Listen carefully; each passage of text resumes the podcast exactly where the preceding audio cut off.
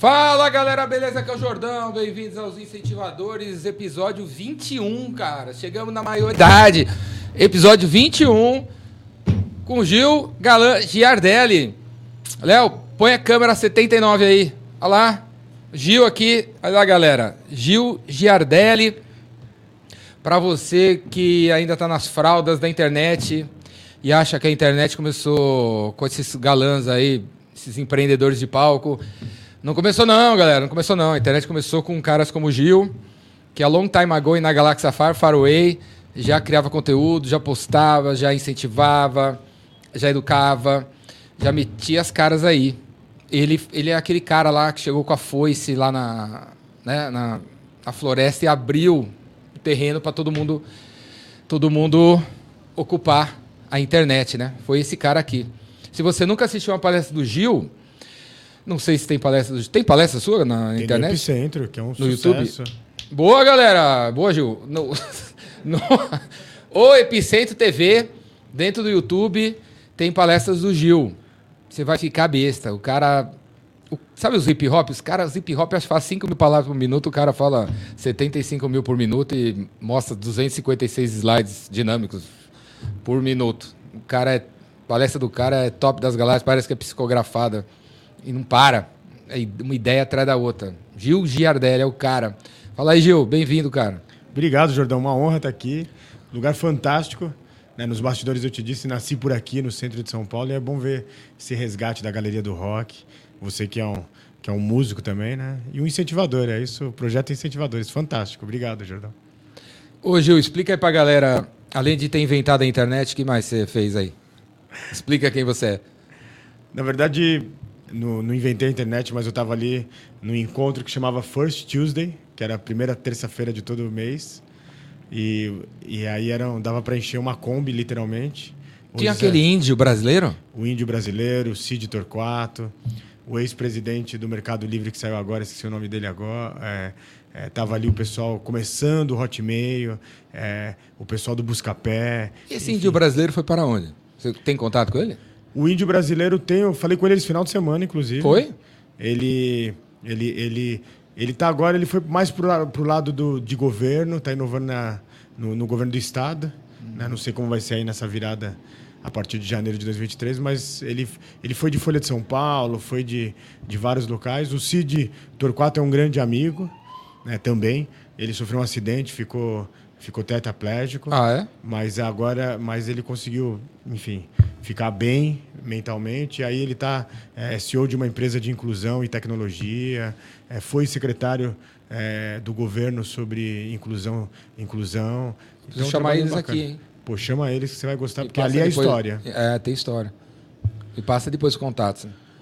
São pessoas que, que, que... Aí eu era, novo, era o mais novinho, tinha acabado de voltar de uma temporada de estudos em Londres, fui ser garçom. Achei lá que o meu inglês de cultura inglesa... Cultura inglesa não, Instituto Roosevelt e CCA eh, ia dar certo.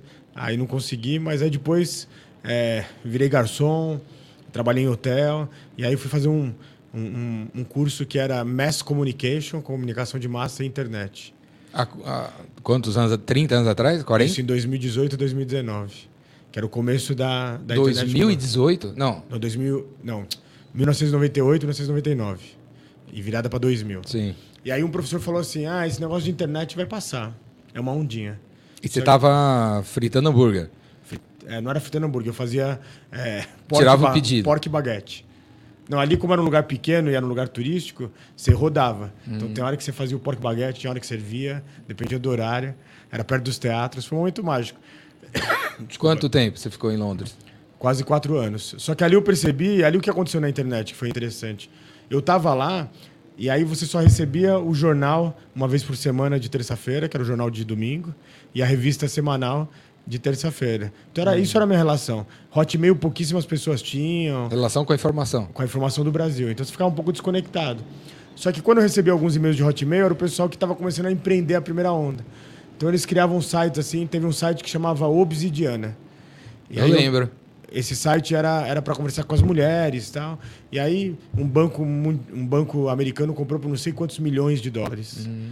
Aí tinha uma empresa que chamava Remate, Lembro também. que era de Lembra do, da local?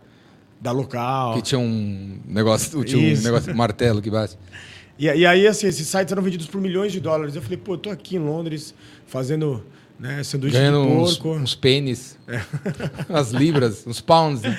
E aí, e aí eu falei, pô, preciso inventar algo. Aí voltei pro Brasil, montei uma empresa é, inovadora. Ah, não, mas aí você foi parar nesse curso aí. Você deu um jeito de fazer esse curso aí. Quando você estava Deu um jeito de fazer esse servindo, curso. você descobriu esse curso aí. Mass, mass, Mass é? Communication Internet. and Internet. E aí, era, e aí, só que a ideia era assim: a internet nunca vai superar a televisão, nunca Hum. vai superar, nunca teremos aqui no canal do YouTube dos incentivadores, do Jordão.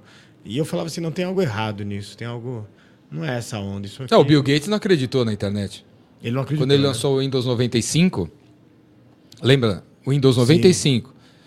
Ele, ele publicou uma. Ele, ele publi, já- a internet já estava. 94 já se tinha boado a internet. Eu tinha, já sabia. 94.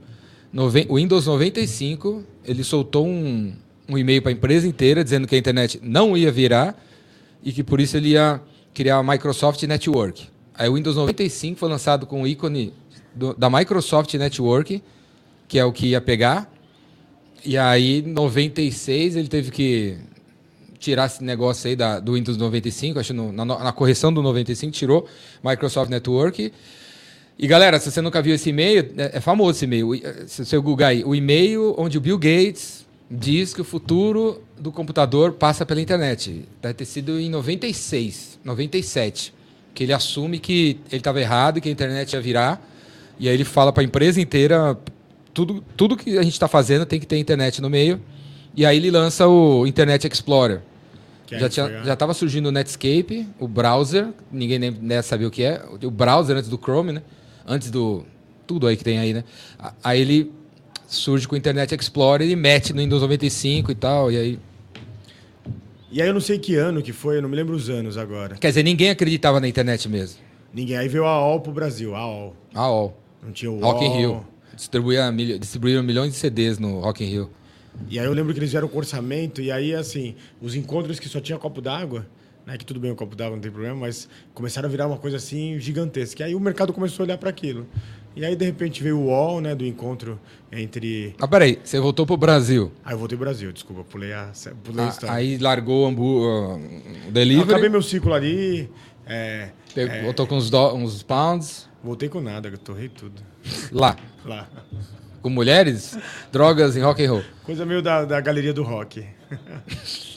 Mas assim, por exemplo, eu fui casado com uma, com uma pessoa, es- com uma mulher espanhola. Ficou por lá também a mulher. Ficou por lá. Na verdade, ela veio pro Brasil, mas acho que ela achou um pouco complexo. Eu acho que ela achou um pouco complexo. Ela veio te procurar, não achou, foi embora. Não, a gente voltou junto. Mas Pra- aí ela. Ah, voltou junto? E era um Brasil diferente, né? Era um Brasil que tava fazendo transição. Enfim. Não que mudou Começando muito. a democracia. Começando a Começando democracia. real, né? É, o metrô era uma coisa escassa. E aí você já tinha um, né, uma Europa que hoje está em decadência em grande parte, mas que naquela época estava no auge social deles. Né? E, mas foi, foi muito bacana a história. Mas eu, aí eu tive essa visão. E como eu tive acesso aos, aos pioneiros mesmo desse mundo digital, o principal pioneiro, Jordão, é o, é o Dr. Lick Light, que na década de 60, final dos anos 50, ele escreve um documento chamado Rede Galáctica. E ele fala assim: nós vamos ter uma conexão daqui a um tempo que a gente vai poder falar com outros planetas. Quando ele lança aquilo no MIT, as pessoas acham aquilo uma loucura. Só que aí depois o que acontece? É, hoje está acontecendo isso. Se você for ver a Web3, é isso que está acontecendo. Um- uma grande rede de hotéis acabou de anunciar 2027 vai ter a primeira rede de hotéis em volta do planeta Terra. Então, isso já está lançado para essa rede, para um, é, uma agência espacial Mas como- privada. Como assim, em volta? Eles, eles já estão construindo uma aeronave que vai ter ali. Ah, todo- fica girando? Vai ficar girando em torno do planeta Qual é a Terra. estação espacial internacional? Isso, só que ela é privada, você vai pagar. Inicialmente é caro, mas eu acho que lá para 2035 vai ter o epicentro Lá. em lá volta no- do planeta Terra. Também acho, cara. Mas é, já está acontecendo. Os primeiros, 2027, vai ser caro, mas depois vai baratear isso. Mas esse, essa dissertação que ele escreveu, ele disse que a gente ia conversar com outros planos, é isso? Com outros planetas. Outros planetas. E se você entrar hoje na Agência de Estudos Avançados Espaciais da China, você consegue ver em online agora o que está acontecendo em Marte. Você entrar na Agência Internacional Espacial, você vê agora o que está acontecendo com o Hoover, que é um robô com rodas, também em Marte. Deles. Um, um americano, um chinês. Mas aí você vê como é o conceito... Via webcam dos caras. Via webcam. Porque esses robôs estão com essa câmera e usando a Web3. Então a gente está no meio de uma transformação. Web3, metaverso, NFT, blockchain veio para mudar completamente democracia, Estado-nação. É, dinheiro. É, dinheiro, especialmente. É, e aí é o que você diz muito no Epicentro. É, é uma nova era. É, todo mundo vai poder subir realmente no caixote. Hum. Que a Web 2, que era, a gente acreditava que isso ia acontecer, que era a democracia das mídias sociais, foi foi capturada pelas big techs, né?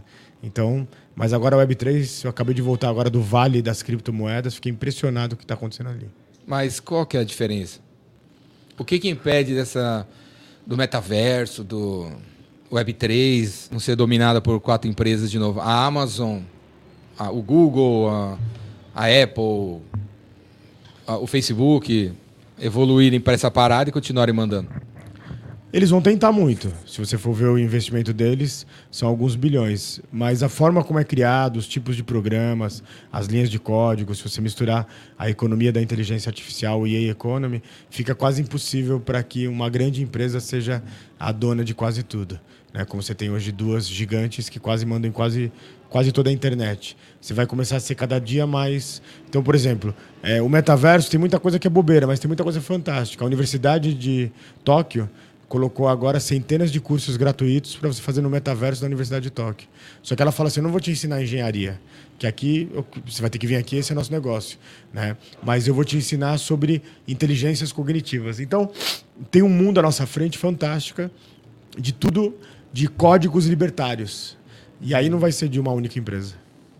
Por exemplo, no Crypto Valley, são 5 mil empresas trabalhando com com moedas criptografadas. Isso é, é colocar em xeque o conceito de Estado-nação. Estado-nação, tecnicamente, ele tem o quê? Exército, uhum. que já não é uma prerrogativa é de cada país, você já tem, né, sempre teve os, os exércitos de, de, de, de pessoas que, na Ucrânia, está tendo muita gente que vai lutar lá, que, é, que são os mercenários, e emissão de moeda. Emissão de moeda, posso te assegurar que já já a gente vai ter uma moeda global. E qual vai ser? 2035, você acha que vai ser como? A vida vai. Como é que a gente vai estar tá vivendo? Acho que a gente vai combater o principal do mundo, que são as desigualdades sustentáveis. Acho que grande parte de nós vai trabalhar fora em gravidade zero. A gente vai estar tá nos primeiros anos e bem distante do que seja a corrida espacial. E aí não só para cientistas, mas para o público em geral. Ainda vai ser caro em 2035. A gente vai estar tá falando de uma medicina totalmente é, é, não é mais nem preditiva, ela vai ser toda personalizada. É, com o conceito da Web3, você tem os supercomputadores que são chamar, que criam os, os, gêmeos digitais. Então, aqui na cidade de São Paulo, você tem a companhia de energia, que ela já tem os gêmeos digitais de alguns bairros. Então, se caiu uma árvore e, e interrompeu a energia, ele já consegue saber em tempo real dessa sede. Uhum. É, você tem aqui fábricas que 99% do tempo, aqui no Brasil, ficam apagadas porque são os robôs e tudo através de de, desses gêmeos digitais. E agora está indo para o corpo humano. Já são 20 mil voluntários que se disponibilizaram em colocar um nanochip de 2 nanômetros. E esse nanochip ele entende tudo o que está acontecendo com o seu corpo. E aí, 4 mil desses foram selecionados, eles vão ser inseridos nanorobôs, enxames. Enfim, vão ser milhares de nanorobôs. Se você tiver um problema na sua, no seu coração, quem vai fazer seu primeiro atendimento, com, com muita precedência, vai ser esses nanos robôs. Uhum. E não o SUS ou o seu plano de saúde. Uhum. Então a gente está vivendo um momento fantástico. O problema é combater as desigualdades sustentáveis. O que significa desigual, igualdade sustentável? Desigualdades insustentáveis. Desigualdade, é. Tipo, cada vez mais. Mais igualdade. Desigualdade. Não, mais igualdade. O mundo chegou no máximo que ele podia de desigualdade. De desigualdade. Aí você acha que agora vai para a igualdade? Já caminha. Se você entender é, é, que assim, a gente vê o mundo, a gente vê, consegue ver só as notícias, a maioria vê as notícias ruins, mas tem coisas fantásticas acontecendo. Claro que se você olhar assim, a fronteira entre o México e os Estados Unidos, muito triste o que acontece ali. Você vê o Canal da Mancha, muito triste. O Mediterrâneo agora no verão, muito triste. Brasil. É, Brasil, ali com a Venezuela, muito triste. Só que. Não, ao... Brasil, sem da cidade aqui? O Brasil, Brasil, eu faço um trabalho voluntário com os viventes de rua. Né? Quando a gente começou, eram 3 mil viventes de rua. Hoje passa de 30 mil. É um Então. negócio exponencial. Mas a gente acredita que a gente está chegando no, no fundo do poço realmente como desigualdade sustentável. E aí o que acontece? Começam acordos. Shinzo Abe, que foi aquele primeiro-ministro durante oito anos da- do Japão, ele foi assassinado agora no, no começo de 2022, ele criou um projeto junto com a academia, com a iniciativa privada e com pensadores, que ele batizou de Sociedade 5.0. A Sociedade 5.0 é muito profunda, mas em resumo é assim: ou o mundo será de todos, ou não será de ninguém. E o todos é muito legal. São todos os terráqueos. E aí, quando a gente fala disso, a gente está falando de um lugar onde é, os terráqueos estão. é, é, a gente entendeu como ciência que o ser humano é apenas uma parte do todo desse planeta. Então, isso é fantástico que está acontecendo. Papo cabeça, né? Desculpa. Não, a ideia é ter papo cabeça. Ah, a gente é cabeça, tá achando? A gente é o quê?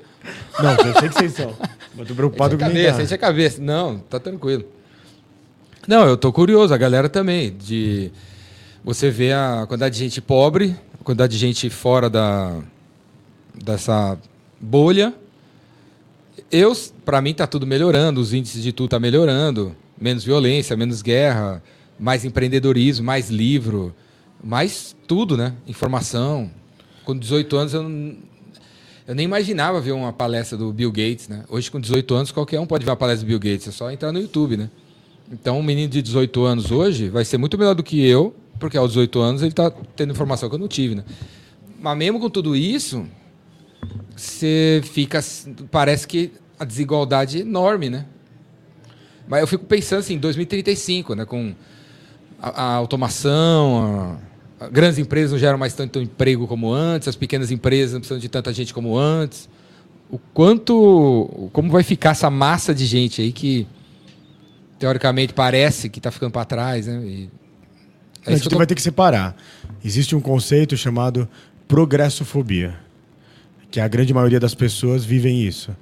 E se você pegar dados, qualquer dado hoje, o mundo está muito melhor do que a qualquer época do mundo. Sim. É que a gente sempre. Quem faz o marketing das coisas é ruins, eu acho que é uma pessoa. são- É um grupo muito bom, porque tudo sai no jornal, sai na televisão à noite. Mas se você pegar dados do que está acontecendo com o mundo. É, é, é Tá no- tudo melhorando, Tudo né? melhorando, tudo melhorando. Claro que você tem ali uma transição, e eu concordo com você, que é o que nós chamamos de desemprego tecnológico aonde a grande maioria, infelizmente, não foi preparada e foi abandonada por Estado, por escolas, para se preparar para essa nova era. Mas o que está acontecendo agora? É, Você tem, no Brasil, se você for pegar Nano, Bio, Neuro Green, Digital Tech, você teria condições de abrir agora, hoje, 20 milhões de empregos. Só que faltou preparar essas pessoas lá na base, com raciocínio lógico, com é, é, é, pensamento matemático, e não se preparou essas pessoas. Então a gente vai ter aí a gente fala que até 2030 será um tempo de muita turbulência. De muita turbulência mesmo. Mas depois, 2035, eu não consigo te falar, Jordão, exatamente como vai ser, mas Mas se a gente aguentar sete anos de turbulência no navio, sete anos de turbulência. vai de- ter um solzinho. Já tá o solzinho aí aparecendo Oito anos né, de turbulência no solzinho. E aí você voltou, e aí fez o quê? Você trabalhava com uma agência, né? Você tinha uma agência. Você teve uma agência, ou tem uma agência ainda? Não, aí De eu, marketing. o que, que eu fiz? Aí, quando eu voltei, eu fui ajudar a fundar a Casa de Apoio à Criança com Câncer, a Hope. Na verdade, quem fundou foram duas pessoas, eu só fui ser voluntário no marketing. Porque quando eu voltei de lá da, eh, de Londres, ficou muito claro que eu tinha que, se eu quisesse um emprego bacana, eu tinha que criar ele. E aí eu falei assim, ah, vou fazer esse voluntário, voluntariado eh, aqui nessa entidade. Criamos até hoje aquele ursinho da Casa Hope, que cuida das, das, das crianças, né? E o que aconteceu? Você, parece que a gente tem uma convidada. Quer entrar? Temos uma convidada. Aqui é assim, pô. Aqui assim. Convidado abre a porta. Convidado abre a porta. Peraí que eu fiz errado. Desculpa. Não dá pra, não dá pra entrar, que é apertado. E aí, Natália? Tudo bem? Gente, já- Já senta aqui com a gente, pô. Senta aí. Obrigada. E aí eu saí da Hope, uma agência multinacional de comunicação me chamou para trabalhar lá. Você voltou pro Brasil já querendo fazer trabalho eh, social de marketing, marketing social. É, na verdade eu queria tecnologia, mas era uma coisa que estava muito começando. Você tinha ainda uma, uma, é, você tinha uma reserva de mercado, né? Que você tinha aquelas empresas que eram que serviam o governo, estava vindo uma transição, né? É, é, é democrática. E aí o que aconteceu? Eu fui trabalhar nessa agência de nessa agência de comunicação mundial de propaganda. E aí um dia minha a pessoa que era minha gestora, uma pessoa fantástica, falou assim, Gil. Pode falar o nome aí, não, não tem problema. a Ana Maria Criciúma. É que eu não, não, perdi muito contato com ela, mas foi uma pessoa que me ajudou muito. Ela falou assim, Gil, lá em Nova York, a nossa agência, Qual? que era a Gray, Gray. ela, ela falou assim, é, a nossa agência comprou uma empresa de disparos de e-mail. Não existia o termo e-mail marketing. E tá vindo para cá o John Clayton, que colocou disparo de e-mails na, na comunicação de relacionamento com os fidelidades da American Airlines. E eu queria que você levasse ele nos nossos clientes, que na época era TAM, Novartis. E aí eu fui ter uma reunião na TAM para falar sobre disparo de e-mail. Eu me lembro que o diretor de marketing falou assim: Gil, você é um maluco. Você trouxe uma pessoa lá de Nova York. Ele falou assim: ah, nunca as pessoas vão querer saber de receber e-mails. Elas sempre vão querer receber cartinhas. Esse diretor é muito meu amigo ainda, né? É, mas ele fala hoje: eu errei muito feio de achar que aquilo não seria uma tecnologia.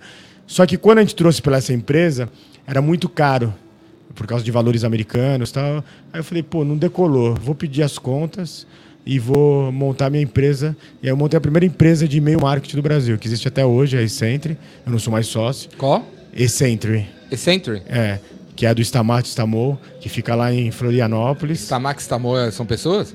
Stamate Stamol é uma pessoa só. Stamate e os. E Ele deve estar no RD, RD Summit, então. deve estar hoje lá. E, e aí ele começou a empreender, montou uma empresa, crescemos muito, quase vendemos ela, mas foi o começo dessa história. Qual que é? A vermelho ou verde e amarelo? Não sei, a gente está na vésperas das eleições, tempos, Turbulentos? tempos turbulentos, e aí passou aqui Passou uma campanha aqui. na, na- uma campanha na frente da Galeria do Rock. Ao vivo, online. E aí você montou a, aí, como é que é? Abriu a, agen- a agência de e-mail marketing, Aí abri a agência de e-mail marketing. A agência não, era uma empresa de disparo de e-mail marketing. spam. Não, não era spam, que a gente não vendia o, o Enlarge Your Penis. Aliás, o Enlarge Your Penis era o nosso grande case, porque ele falava assim: o Enlarge Your Penis faz tudo errado. Vocês têm que fazer de um jeito certo. Aí a pessoa falava assim: por quê? Porque ele manda para quem tem problemas com o seu pênis, para quem não tem problema e para quem não tem pênis. Todo mundo. Então era o spam. E o spam era uma coisa chata, porque o spam é um, pre, é um apresuntado né, da época da Segunda Guerra Mundial. Então a gente Sim. falava assim: sua marca não pode ser chata. Então a gente não fazia spam. Mas, mas vendia. A palavra spam veio daquele negócio? Daquele apresuntado aí que você está falando? Exatamente. Aquele- será? Porque Veio? o, o spam, no pós-Segunda Guerra Mundial, ele Era era, aquela latinha de- ele era aquela negócio. latinha. E era uma comida muito ruim. E foram anos com aquilo, cinco anos com aquela comida. Então, tudo que era chato virou uma expressão, é spam.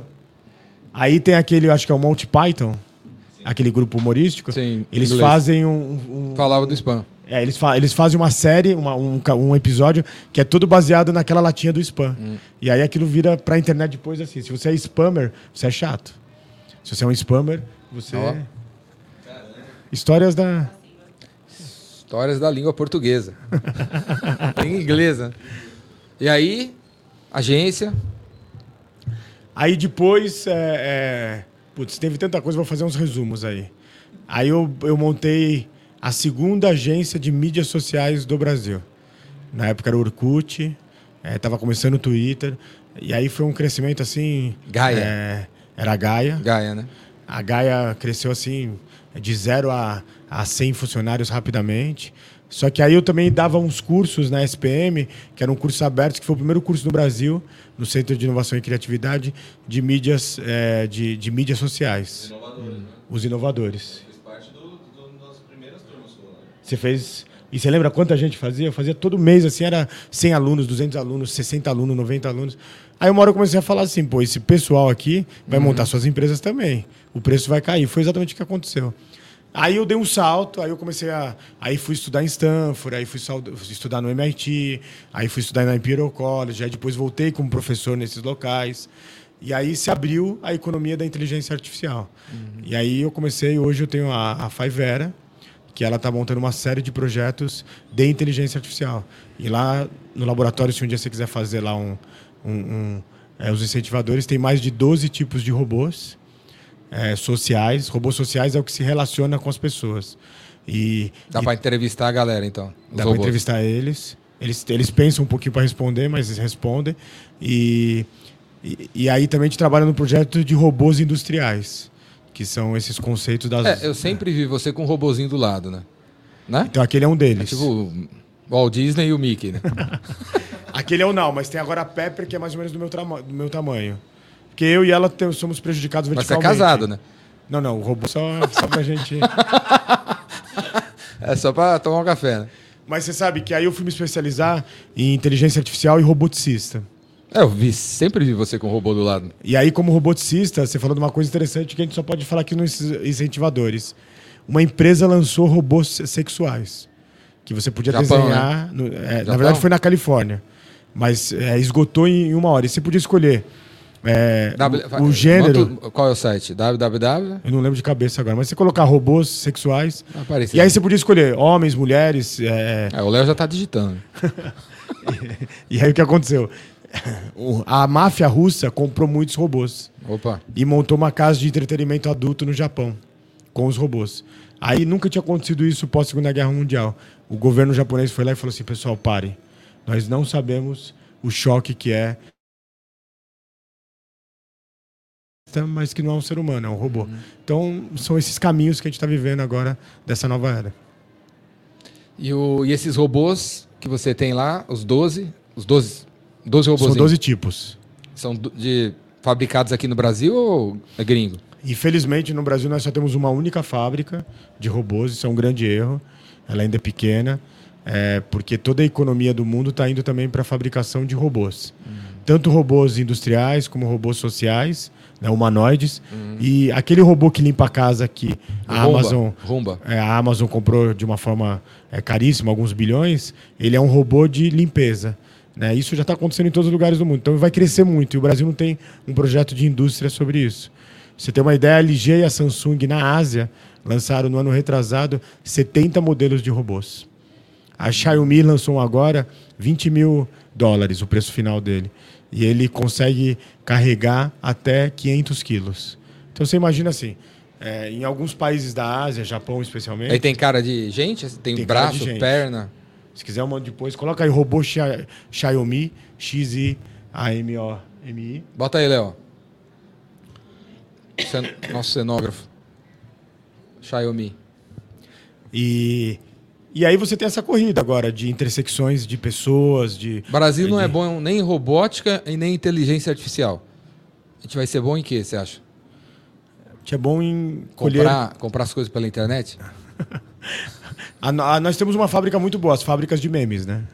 A gente pode Boa. virar aqui, mas ela é uma fábrica... Podemos fazer para o mundo inteiro, né? Ela é uma fábrica incansável, né? E ela é quase que em tempo real, né? Imparável. Fábrica de meme. Mas, não, tô brincando, tem muita coisa acontecendo no Brasil. É que isso não tem nada a ver com Se política. você fosse ministro da, sei lá, da educação barra tecnologia barra futuro barra barra que que você faria, que você investiria para daqui a para em 2030 a gente ser líder em X? Educação de, de impacto para primeira infância. O Brasil comete um erro muito grande de não estou dizendo para tirar o dinheiro da universidade, mas ela investe muito na universidade, é, que é importante, mas ela é, cria na maioria dos casos depositórios de crianças nas escolas. Isso é muito ruim porque já está provado cientificamente que os primeiros mil dias de uma criança que vai definir se ela vai ser um incentivador ou se ela vai ser um grande crítico. Se ela vai ser uma pessoa de índole ou vai ser uma pessoa que é, a ética para ela é uma coisa que não é relevante.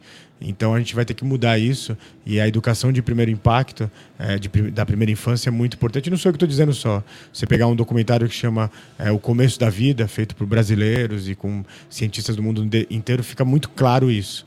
Quando você vê alguns locais falando assim, a prisão fechou. Ela fechou, mas porque lá atrás, 30 anos atrás, alguém tomou essa atitude. Essa era uma das atitudes que ia tomar. O outro é montar uma cadeira de estudos do futuro. Por que, que isso é importante? É, o presidente Roosevelt, americano, no segundo mandato dele, ele cria uma cadeira de estudos do futuro. que fica no Pentágono. E lá independe quem vai ganhar a próxima eleição, se é democrata ou republicano. Tem um pensamento a longo prazo. Isso fez com que os Estados Unidos se tornasse essa potência. Se perdeu um pouco nos últimos tempos, porque agora a China é a grande líder atualmente. Mas pensar futuro é você não ser pego pela beleza perturbadora da inovação. Porque se você ficar só atrás da inovação, é, você fica ali achando que vamos correr atrás disso, tem uma inovação, tem algo novo. Mas vamos pensar futuro? É isso que você está fazendo comigo. Daqui a 2035, como a gente vai ser? Só que o que a gente faz? Eu faço parte da Federação de Estudos do Futuro em Paris. E lá nós temos algoritmos para entender como vai ser o mundo. Então, por exemplo, sobre pandemia. Não se sabia que ia ser o SARS-CoV em 11 de novembro. Mas nos últimos 40 anos se entregava documentos dizendo que os anos que a gente vivia aqui teria uma parada é, mundial por causa de algum tipo de doença, né? E, e, e, falava tanto que uma doença que poderia vir da natureza, como uma doença criada em laboratório. E aí a história está dizendo para a gente o que aconteceu nesses últimos tempos. Então pensar conta, futuro. Conta outra coisa para a gente aí, que, os, que os parisenses aí estão, os profetas aí estão profetizando. Não, não. Sobre SARS-CoV não se tem a certeza ainda, se tem evidências, tá? É, para você criar um laboratório de biossegurança de nível 5, é um acordo mundial. Existem muitos poucos no mundo. E foi criado um é, alguns anos atrás em Wuhan, que foi o epicentro inicial do SARS-CoV. Então, as evidências nos trazem que não foi criado propositalmente pelos chineses para parar o mundo e tal, mas provavelmente aconteceu algum erro humano na é, porque eles estavam mexendo uma parte desse laboratório de, de super segurança é, no, no SARS. Né, no, você tem o SARS-CoV animal antes, que não pegava na gente, e aquela manipulação errada fez com que vazasse essa pandemia. Então as evidências estão trazendo. Mas qual é a outra profecia que essa galera aí, que você está. Os futurologistas de Paris. Vamos falar de. de não é profecia, é lá. ciência exata, pô. ok, ciência exata. Não, mas, não, porque senão profeta, pô, vai parecer que. É, um outro ponto que vai acontecer, vão o conceito de Estado-nação, ele vai, ele vai despencar por vários motivos. É, um deles são... Dinheiro entra e sai, né? Eu compro agora na Amazon, tá saindo dinheiro daqui, né? Se você pegar a China, ela está colocando em 107 países o 5G. Tem funcionários trabalhando. O cara que fez essa camiseta, esse desenho do Epicentro foi, na... foi um indiano. Que você colocou naqueles sites Coloquei de... Coloquei lá, contratei o cara, fizemos um zoom, um cara fez e mandou para mim. E o dinheiro foi para ele, né? Ó, tem uma menina... Tem nada no... a ver com o Brasil, assim... Foi... No interior do Brasil, que ela aprendeu a dominar o, 3... o 3D para fazer roupas de metaverso. E aí uma grande marca mundial entrou nesses sites de, de, de jobs é, Frila. é, frilas e falou assim, quem consegue fazer essa roupa para o metaverso do, é, de tal rede? Ah, eu consigo. Essa menina é do interior do Brasil. Ela fez e ganhou alguns milhares de pounds.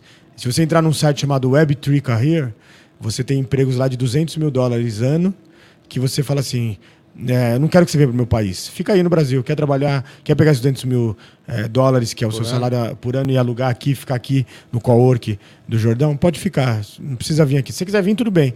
Né? Isso assim, isso é o fim do Estado-nação. Web3 Career. career. Web3 de árvore? Não, ah, Web, Web 3. Web 3. Ah, tá. Web3careers.com. É .com.io, mas põe Web3 Career que vem. Esse tipo de coisa, né?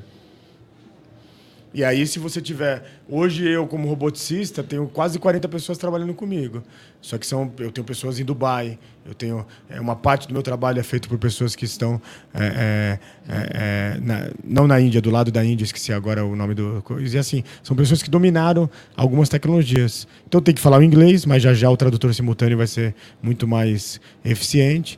É, e pensar num novo conceito de trabalho que é global. Hoje você tem a Five, Five Era. Five Era. É uma agência. É não, ela não é uma agência, ela é uma. Ela é um. Ela, ela pensa futuro e inovação para algumas, algumas entidades, empresas. Vou te dar um exemplo. A gente está trabalhando agora para um estado. Consultoria. É, não é consultoria. É, é, é, o pensamento Urologia. de futuro. mas pode ser uma consultoria, mas, por exemplo, a gente está tá ajudando a, a, a construir o, o, o, plano diretor de educação dos próximos cinco anos desse Estado. E aí, falando assim, olha, não adianta você é, dar um exemplo, as pessoas vão ficar bravas comigo, mas tem algumas profissões que a pessoa estuda quatro anos e depois ela ganha, nos primeiros três anos da carreira dela, é um salário mínimo. Se você tiver outras carreiras, você vai ter outros salários que estão na mesa e que não estão ficando. É, é, que é o cara que faz uma criação, que sabe falar o inglês, que domina, que manda para você, que atende 50. Só que ele teve um outro preparo. né? Então, se você falar de. Os, os trabalhos estão chegando de inteligência artificial, os trabalhos estão chegando de biotecnologia, de nanotecnologia, exige um outro pensamento. E é isso que a gente está ajudando esse Estado. Tem 20 milhões aí de empregos que poderiam ser gerados no Brasil, não, não, não são. Nesse minuto, se você tivesse a- a mão de obra preparada. Eu vou pegar uma área médica, tá? Já tem várias máquinas aqui de. E você acha que, seja lá qual for o governo que foi eleito daqui a um- alguns dias, se um deles falasse, vamos fazer, levaria quantos anos para ter, ter uma, sei lá, escolas para gerar esses, preparar esses 20 milhões?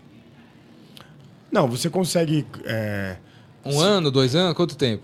Se tiver vontade, dinheiro, É porque não é nem tanto dinheiro, é mais vontade mesmo então de resolver vontade, o problema. vamos criar Um ano, eu acho 20 que você- milhões de empregos inteligentes. Um ano com uma equipe, com uma equipe trabalhando. Só que assim, um ano que você demora muito tempo para colocar os primeiros profissionais, porque é, vou te dar um exemplo, até uma homenagem para ela, Carmela Borst que criou a Soul Code. A Soul Code, ela era uma vice-presidente de uma multinacional da Oracle e ela resolveu montar a sua empresa de impacto social. Ganhou ontem o prêmio da ONU sobre mulheres de impacto. É uma brasileira que ganhou um prêmio mundial. Lá? Lá fora? lá fora, mas ela fica aqui. Ela ganhou, ela pegou o prêmio da, ela criou a Soul Code porque ela trabalhando numa multinacional de tecnologia, ela percebia quantos empregos não eram preenchidos. Iam para a Índia, iam para outros lugares. Sim. Então ela criou uma escola chama Soul Code, todos os cursos são gratuitos. Quem patrocina é a indústria. E, e, e ela está dando esses cursos para as pessoas em três meses virarem, por exemplo, um full stack. Vou te dar um exemplo aqui do que aconteceu. No meio da pandemia, veio uma pessoa, um taxista, que ele era um taxista da, é, do Galeão, no Rio de Janeiro. E ele falou assim: minha vida parou. Porque na cidade do Rio não tem mais turista, no Galeão muito menos. E aí ele ficou três meses estudando full stack. Hoje ele está numa super empresa, super feliz. Ele é agradecido à profissão de taxista, mas ele está muito mais realizado porque ele dedicou três meses a estudar. Ele tinha uma bolsa para estudar, mas ele falou assim: era o momento que eu tinha, porque é, não tem como eu parar três, três meses, né? Só na pandemia eu poderia. Um outro projeto, Eu Capacito. É um projeto que também tem mais de, de 500 cursos gratuitos. Tem alguns cursos gratuitos ali que são que custam a certificação 20 mil reais. Só que está dando gratuito. Por quê? É um pool de empresas, Salesforce, Oracle, IBM, Microsoft, que falou assim: deixa eu deixar esse curso aqui gratuito e você vai, vai, vai se formar. Só qual o problema? A maioria das pessoas, Jordão, não consegue fazer é, lógica básica. Por exemplo, eu tenho um podcast com o Jordão aqui no centro de São Paulo às 17 horas. Está dizendo no Waze que demora 40 minutos. Que horas eu devo sair de casa? A pessoa não consegue responder isso. Percebeu por que, que demora? Porque você tem que mexer na base. E não é culpa das pessoas, é culpa do sistema que Sistema. falou: ah, passa aí direto, não precisa fazer nada. Faz sentido para vocês? Tá gostando? E você? Pô, agora eu lembrei, Romano, você foi dos inovadores. Agora ele é dos incentivadores. Pô, Fez um upgrade ou não? fez um upgrade, pô. Depois de inovar, vamos incentivar. Lógico. O- aí o Gil, galera, é um escritor serial, né? Qual o livro? Qual o último livro que você lançou? Acabei de lançar, tá um sucesso. É, Tá, tá um tanto sucesso que não, não, te- eh, não trouxe um pra gente. Acabou tudo, aí não tinha nem pra, dar- nem pra trazer pra cá. Não, mas coloca a capa aí, me ajuda, vai, Romana. É o Pensando o Impensável. Põe aí, põe aí. Léo, pensando o impensável. Como é que faz isso, cara? Pensar o impensável. Isso foi até um dilema, porque pensando o impensável, algumas pessoas que eu consultei, ele tá com erro de de- Português? de português. É? Porque pensando o impensável, você não pode pensar o que é impensável. Mas aí eu falei com outros que falaram assim, não. Aí também não pode. Vendas não cura tudo também, né? Se eu for. Se o coração chama, também não rola, né? Não, mas aí a gente resolveu. E aí o livro ele fala sobre exatamente esses estudos do futuro. Ele fala como sobreviver a um presente caótico para chegar a um futuro promissor. E aí Como é? a gente desconstrói, tem que ler o livro. Não tem receita de bolo. Você Não, vai conta o primeiro cê- capítulo. Você vai sair com mais dúvidas do que respostas, mas isso é educação de alto impacto. Eu começo o primeiro capítulo com é, com Eric Hobsbawm, que foi um historiador fantástico, e tive o prazer de assistir algumas aulas dele em Londres. E ele escreveu a Era dos Extremos, a Era, é, ele escreveu uma série de livros e ele fala assim: palavras falam mais do que documentos. E, infelizmente, no século XX, ele fala isso no século XX, mas serve para o século XXI, a gente está preso em palavras que faziam sentido na Revolução Francesa. né? É, não vamos falar aqui de política, mas falando um pouquinho de política, a, a discussão de esquerda, direita, de é, é, empresário, ela, ela, não, ela não faz sentido no dia atual, porque você tem uma série de outros fatores tecnológicos, sociais, que fizeram mudar esse conceito de pensamento. E o mundo está preso, e aí por isso que a democracia mundial está sofrendo muito, porque ela não conseguiu evoluir como, como, como, modelo. Ah, por causa da- das pessoas. Sempre são as pessoas. É. O capitalismo e a democracia são tão bons e têm tantos erros porque são os processos sociais mais humanos que nós temos. Mas tem uns lugares aí do mundo que, de- que deram mais certo que outros, né? Alguns que países. Deve, Su- Suécia, Japão, Alemanha, Então. Holanda, Estônia. Não são mais humanos, mais. Humanos não, não sei se é a palavra humanos, mais conscientes Não, vamos dividir aqui, Jordão. É assim, ó. É, no tratamento de um com o outro. eu, eu acabei de voltar recentemente da, da Alemanha e fiquei muito impactado com o centro de Frankfurt, onde não tem a do nosso tamanho, mas tem uma Cracolândia considerável. É, é, você vê também uma coisa num tamanho menor, mas também né, em- em- na Suíça, em Genebra. Então, é, Um amigo meu voltou do Havaí agora. Falou que tá lotada de. de Carcolândia gigantesca. é, a gente, a gente antes, antes não tinha nada. a gente deixou entrar um mal do século que são as drogas, né? especialmente eh, essas drogas que, que criam pessoas né, que, puxa, elas não têm mais o discernimento. Eh, e aí se criou um processo na democracia que é assim, você só pode internar a pessoa se ela autorizar. Só que chega um momento, eu não sou médico, mas conversando com especialistas tal, que a pessoa já não tem mais essa... Ela, ela meio que parou de sobreviver, ela, ela- de, de viver, de protagonizar, ela só sobrevive. E, e aí isso é um mal que está acontecendo com o mundo, É, especialmente com os ocidentais. Então, quem está dando certo hoje? Só que aí é complexo também. Países, na maioria das vezes, que não são democracias. Emirados Árabes Unidos, China, é, é, se você pegar, é, por exemplo, o Vietnã.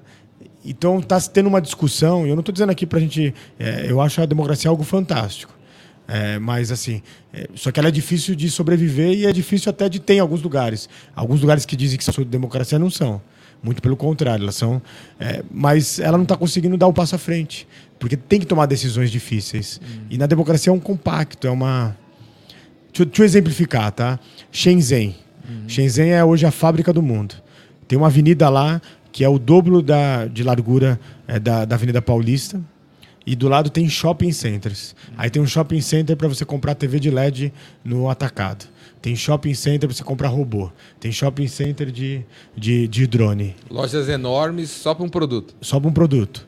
E, e assim, é um shopping inteiro e, e milhares de fabricantes. É, é, é mais pro atacado, para você ir lá como, como comprador de fora. É, e aí chegou uma hora que estava muito congestionada a cidade, estava muito poluída. Eles tinham que parar vários dias durante a semana por causa de dióxido de carbono. Eles criaram uma lei. Acaba agora com o carro movido a, Gasolina. a gasolina. Quem quiser ter carro movido a gasolina eh, vai ter que pagar muito caro para ter. E aí hoje eles são 500 marcas de carros de carros elétricos que tem na China e rodando na Ásia. Eles falaram assim, ó, vamos fazer um corte aqui na cidade de Shenzhen. Quem mora daqui para cá vai morar numa cidade que a gente construiu que está novinha, linda, a 500 quilômetros. Só que a pessoa fala assim, é, ah, mas ó, no meio da divisa, minha mãe ficou aqui do outro lado. E tu posso ficar com ela? Não, não. Você pode levar ela. Mas ficar você não pode. Isso é impossível numa democracia. Percebeu? Eu não estou dizendo quem está certo e quem está errado. Não estou defendendo o lado, mas precisava se tomar uma atitude, entendeu? Não, mas a atitude foi tomada com gente também. Vários decisores. Não, vários decisores, mas numa democracia isso seria impossível. Sim, pode ser que tenha mais interesses, né? Tipo, você vai falar assim, ah, vamos cortar aqui a cidade de São Paulo no meio. Na democracia tem um jeitinho. Não, na democracia ela é trabalhosa. Por isso que ela é tão bela, porque ela tem que compor. Só que quando todo mundo fica extremista, aí não se compõe mais. E aí não é o Brasil, o mundo está extremista. Todas as democracias, né, antes, é, vamos pegar os americanos. É, depois que você que, que ou, ou os democratas ou os republicanos ganhava, no dia seguinte todo mundo pensava, vamos pensar no futuro do nosso país. Hoje não é mais assim lá. É, vamos, vamos ganhar daqui a quatro anos, vamos destruir os próximos dois anos. E aí isso está destruindo os valores ocidentais, percebe? Gregos, romanos. Olha lá, ó. Ficou bonito agora, hein? Mas é, é todo dia ou só na época do Natal? Não, é todo dia. Na- Já tá na época do Natal? Já tá chegando, né? Não, é que essa decoração foi para o Natal do ano passado. Só ficou tão legal que ficou para sempre. Ficou legal, ficou legal mesmo. Ficou legal. E o. Qual foi o livro mais legal que você leu nos últimos tempos? Que eu tô Ou lendo fala agora. Fala o nome dos livros aí legais aí. A Clara e o Sol, que eu já te contei, É, já baixei aqui. É do Nobel de Literatura japonês de 2017. E ele cria um livro onde é uma relação, é um, é um tipo de um romance de uma menina que está muito doente e ela ganha a inteligência artificial dela, que tem um formato humano.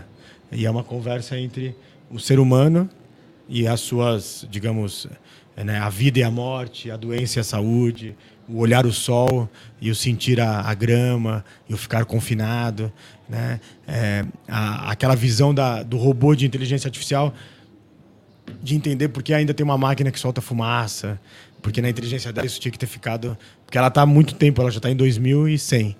Então é um livro fantástico esse, é um livro que é, outro livro vamos falar um de negócios, não de negócios, mas de inovação, Green Innovation, a inovação verde que está acontecendo no mundo. Green Innovation. Isso, é, é, da gente, por exemplo, é, a gente está identificando agora muitas espécimes que estavam, que pareciam que estavam extintas. E agora você começa a descobrir elas por essas tecnologias né, totalmente diferenciadas. Você consegue colocar hoje uma escala, como se fosse uma tabela periódica da inteligência do planeta Terra. E não para minha surpresa, mas o ser humano não é o mais inteligente. Tudo isso é com a inteligência artificial. Você já consegue compreender hoje sobre o que, que as grandes, os grandes mamíferos da mesma espécie me conversam entre eles. Então a gente tem algoritmo de inteligência artificial que entende o que as baleias azuis falam entre elas. É, é fantástico o que está acontecendo. As cidades inteligentes baseadas no verde. E Eu Brasil? queria saber como que num formigueiro de, que é desse, desse tamanho, com 6 bilhões de formigas, amanhã todas acordam, todas estão trabalhando, todas estão se ajudando, sai um caminho, uma atrás da outra assim. Se uma está levando uma folha maior, a outra pega dela e ajuda a carregar. Como que essa comunicação, elas sem e-mail, sem iPhone, sem Harvard, sem palestra motivacional, todas estão empregadas trabalhando e ninguém reclama. Mas foi isso que eu disse para você. Como funciona, né? A, a, se você colocar a tabela mensagem? periódica da inteligência, o, o, o ser humano não é o mais inteligente.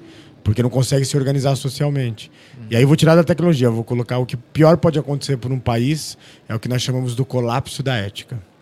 Quando toda a sociedade, não todos, mas pa- Boa é, parte. boa parte olha e fala assim: puxa, lá em cima estão fazendo tanta coisa errada e nada acontece, vou fazer aqui embaixo também. Vou roubar a galinha. Né? Vou...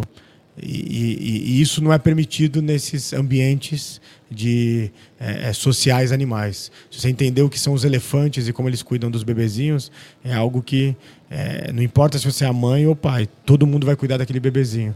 É, a inteligência dos golfinhos. Então é isso, a gente parou de pensar como animal social, a gente começou a pensar no individualismo. E o.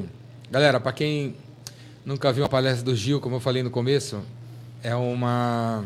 Parece um rapper, parece um hip hop assim, de ideias inovadoras e tal, uma atrás da outra, 450 slides passando em 20 minutos, né? Como é que você faz a- aquele tipo de palestra?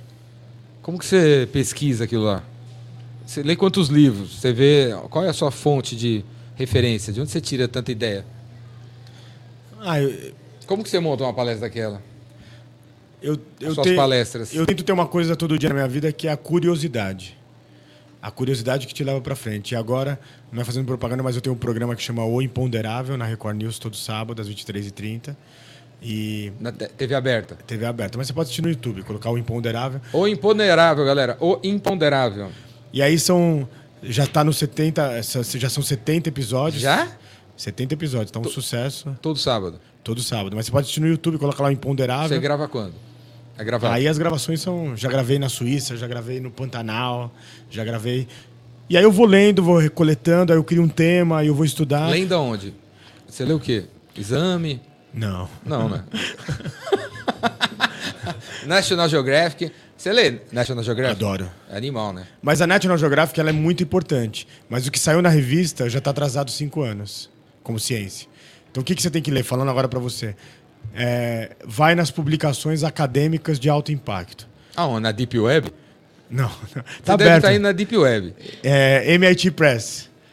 Cara, tem uns livros ali de ponta do que está acontecendo que acabou de lançar. Ali está o trabalho que foi estruturado, né, que já não é mais só um pensamento, digamos, só um pensamento. Já está provado, já tem ali a evidência científica.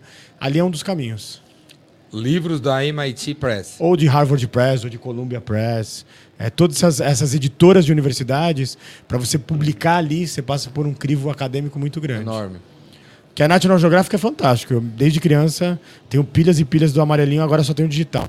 Né? Mas assim, mas ela quando chega lá. Tá- por- Tem uma edição da- do mês passado que mostra umas fotos que eu não sei quem, tem um novo microscópio, nova lente, que mostrou lá os, os bichos que tem na, no chão da Floresta Negra, na Alemanha. Aquilo é fantástico. Deu um zoom, sei lá quantos milhões de, milhão de vezes o zoom, aí mostra não sei quantos milhões de, de seres vivos num negocinho, Na versão americana?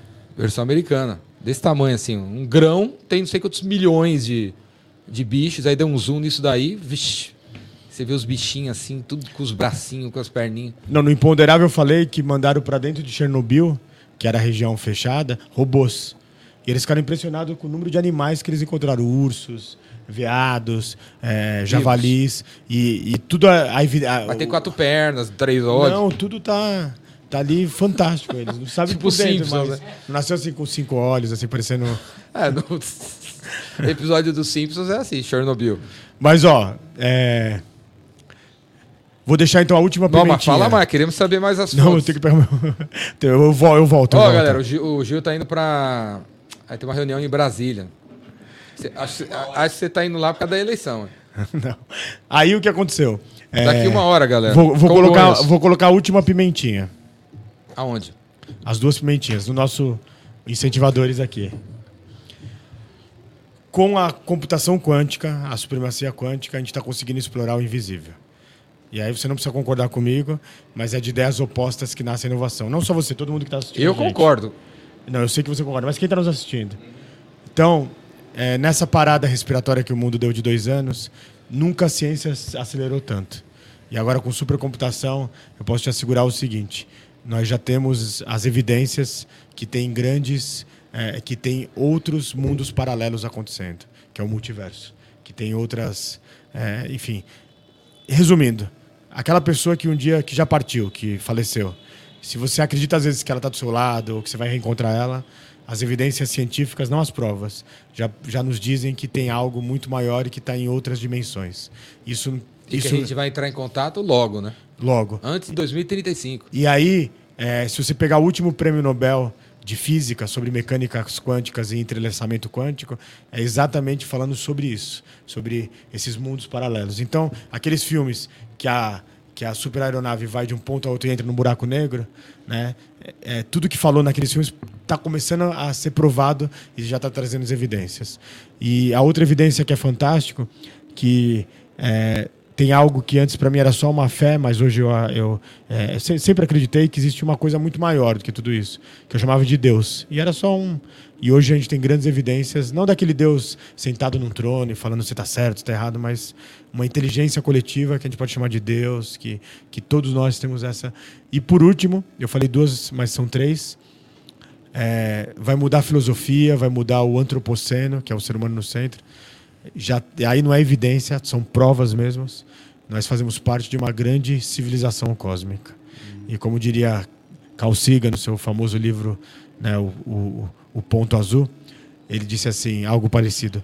Seria um grande desperdício entre trilhões de corpos celestes só tivesse vida inteligente no pálido ponto azul. E agora as provas dizem que já já a gente vai ter encontros fantásticos e aí a gente vai ter que falar de outros assuntos, porque não vai ter mais nada a ver ser brasileiro, italiano, é ser parte da civilização cósmica. Show de bola, galera. Gil de Ardelli. E para acabar, para acabar, manda uma mensagem pro Gil para ele assistir no dia 27 de outubro de 2027. Daqui cinco anos. Eu vou mandar mensagem para você, botar no meu CRM. Gil, olha lá, assiste aí. E vê se você cumpriu as promessas que você fez a você mesmo cinco anos atrás. Daqui cinco anos você vai ver um vídeo seu falando para você das metas que você deveria ter feito de hoje até lá, até, dia 20, até a 27. Então vamos lá. Primeiro é que eu não falte e seja convidado novamente para o Epicentro. Que você tenha participado do, de 23, 24, 25, 26, 27. Vamos ver isso em 2027, combinado. Que eu seja um ser humano melhor, é, mais, com mais serenidade, mais que tenha ciências humanas, exatas, biológicas, mas também a espiritualidade. Que a gente veja o Brasil daqui a cinco anos, daqui a três dias a gente tem uma eleição. É, uma parte vai sair muito chateada, mas independente disso, que no dia seguinte a gente entenda que nós somos um país ainda e a gente precisa de um projeto de nação inovadora, incentivadora, e que daqui a cinco anos, em vez da gente ver vários irmãos dormindo na rua, a gente tem um país mais inclusivo, mais bacana, independente de quem ganhe. Eu, eu, eu acredito muito nesse país.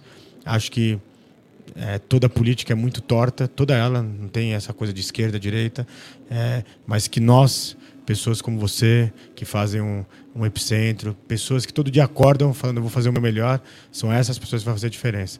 Então eu estou indo para Brasília, mas não é para falar de política. Aliás, é, acho que a gente faz política todo dia, mas essa política aí hoje eu prefiro esperar até esses cinco anos, os próximos cinco anos. Mas, independente disso, um Brasil fantástico, um Brasil ético, um Brasil de pessoas que acreditem na educação, no compartilhar, no, como diria, você é o que você compartilha. Show de bola. Ô, Gil, aqui, ó. Quem vem aqui ganha uma palheta do Jordão, ó. Pô, fantástico isso aqui. Cadê? Tá ali? Aonde? Ali, ó.